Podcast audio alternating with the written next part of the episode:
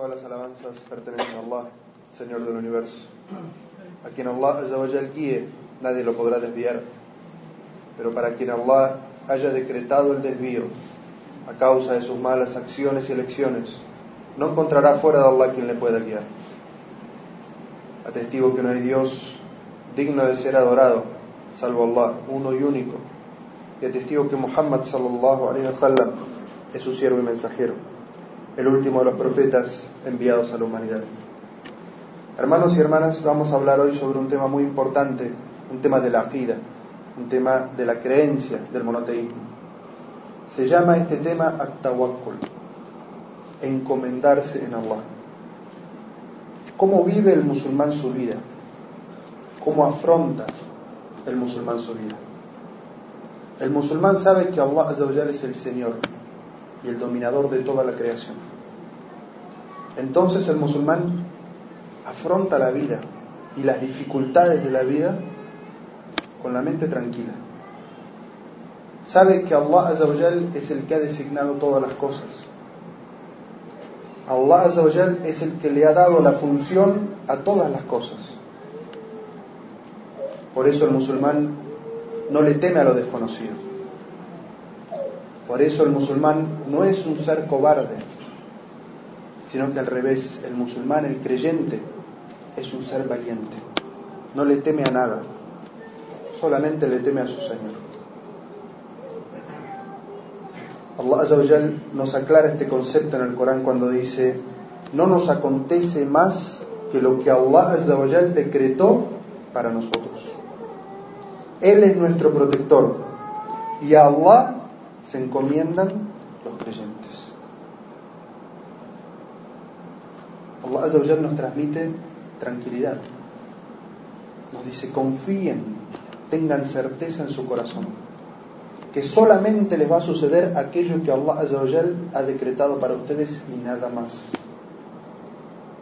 ¿Y quién es tu protector o oh creyente? Tu protector es nada menos que Allah. Entonces, ¿a qué, a qué cosa creada le debes temer? Si tu, cre, si tu creador es tu protector. Pero ¿en quién debe buscar protección y confiar el creyente? Allah dice, y en Allah es que se encomiendan los creyentes. Y por eso el profeta sallallahu alaihi wasallam nos enseña la súplica. Nos enseña que nuestro corazón debe confiar en Allah y solamente en él. Y por eso en un hadith que todos conocemos el profeta sallallahu alaihi wasallam dijo, si precisas algo, pídeselo a Allah. Si necesitas de ayuda, recurre a Allah. Y sabe que si toda la nación se reuniera para beneficiarte en algo, no podrían beneficiarte sino en aquello que Allah ha escrito para ti. Y sabe que si toda la nación, todos los seres humanos se reunieran para perjudicarte en algo, no podrían perjudicarte sino en aquello que Allah ha decretado para ti. La pluma se ha levantado y la tinta se ha secado.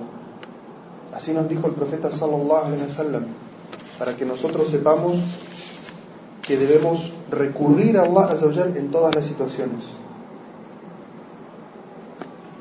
Pero cuando decimos tawakkul, encomendarse en Allah, ¿qué queremos decir? ¿Qué alcance tiene esa palabra para nosotros? La palabra encomendarse, tawakkul significa depositar la confianza en algo o en alguien para que nos ayude a alcanzar aquello que queremos conseguir.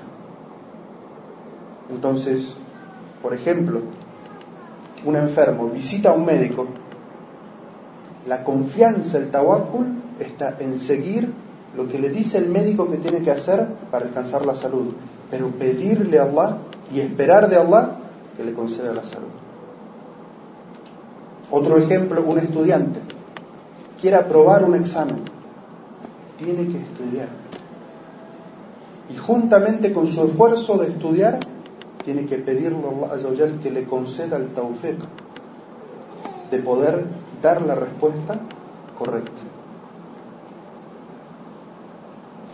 El tawakkul, encomendarse a Allah, es un tema del tawhid. Y por eso Allah Azza lo menciona en el Sagrado Corán dentro de los versículos que están relacionados con el monoteísmo, con la adoración a Él únicamente. Por eso dice en una aya, es a Allah que los creyentes se deben encomendar. Y en otra nos ordena, le ordena al profeta Muhammad sallallahu alaihi que solo se encomiende a él y le dice, encomiéndate al viviente, al inmortal. Y luego Allah nos pone una condición. Dice, si verdaderamente son creyentes, encomiéndense entonces en Allah. Es decir, que quien no se encomienda en Allah solamente se basa en las cosas físicas y creadas no es creyente. Como también significa que quien se encomienda en otro que en Allah tampoco es creyente. Tampoco es musulmán. Porque este es un tema de monoteísmo. ¿Qué significa entonces encomendarse en Allah? Observemos este ejemplo que nos da el profeta sallallahu alaihi wasallam en un hadiz auténtico narrado por Omar ibn al-Khattab.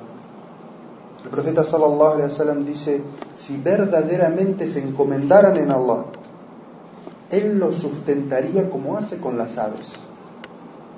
Ellas dejan su nido por la mañana con el estómago vacío y retornan por la noche con su estómago satisfecho. Miren el ejemplo del profeta sallallahu alaihi wasallam. El profeta no dice que el ave se queda todo el día esperando el sustento que baje del cielo en su nido, sino que el profeta sallallahu alaihi wasallam nos da el ejemplo de los pájaros. Y todos sabemos que los pájaros se despiertan antes del fallo y dejan sus nidos antes del fallo, buscando el sustento de Allah. Y se pasan todo el día volando buscando su sustento, su alimento. Y recién vuelven a descansar cuando el sol se pone.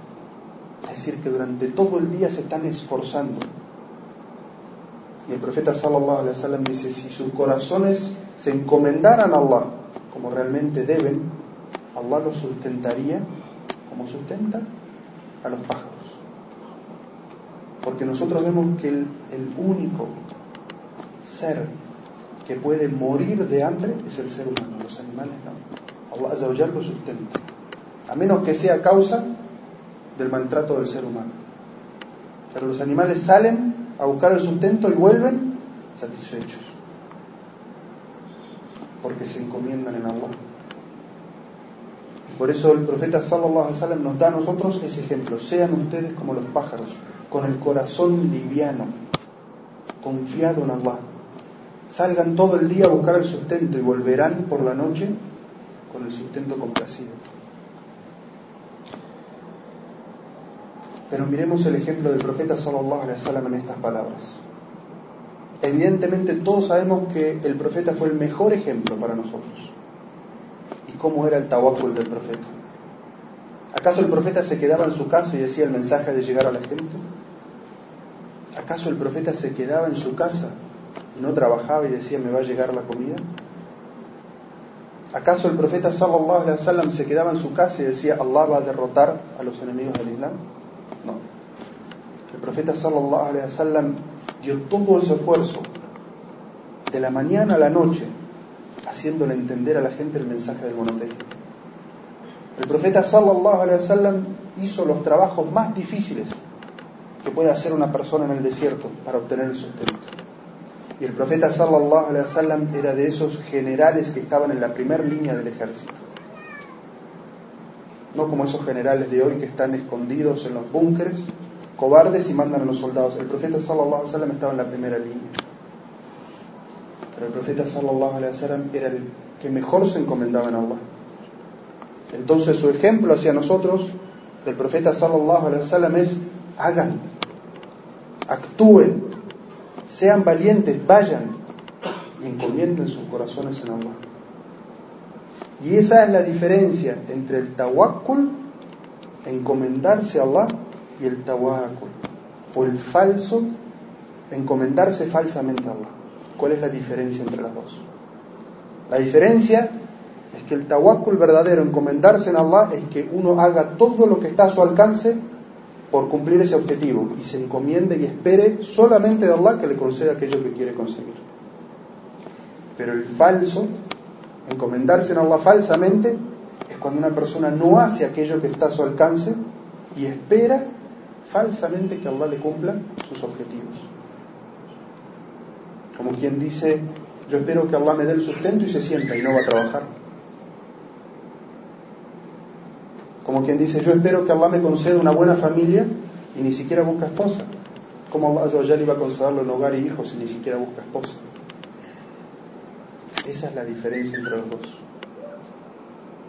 Aquella persona que desarrolla el tawakkul en su corazón, que desarrolla encomendarse y esperar solamente de Allah, Allah le concede grandes beneficios en su, en su imán, en su fe. Hace que sea una persona siempre positiva, porque sabe que solo Allah es el que concede todas las cosas y que para Allah no hay nada imposible. Entonces, quien se encomienda en Allah y sabe que Allah Azzawajal le puede conceder todo, es una persona valiente, es una persona confiada. Y es una persona que no se deprime, porque sabe que si hizo todo lo que podía y no consiguió su objetivo, es porque Allah Azzawajal no lo había escrito para él. Y aquello que Allah Azzawajal no ha escrito para él es lo mejor, porque el Qadr es lo mejor para nosotros. Entonces el musulmán si hizo todo su esfuerzo y Allah no se lo concedió, el musulmán no tiene que deprimirse, no tiene nada que reprocharse porque hizo todo lo que podía y lo dejó en manos de Allah. Y Allah decidió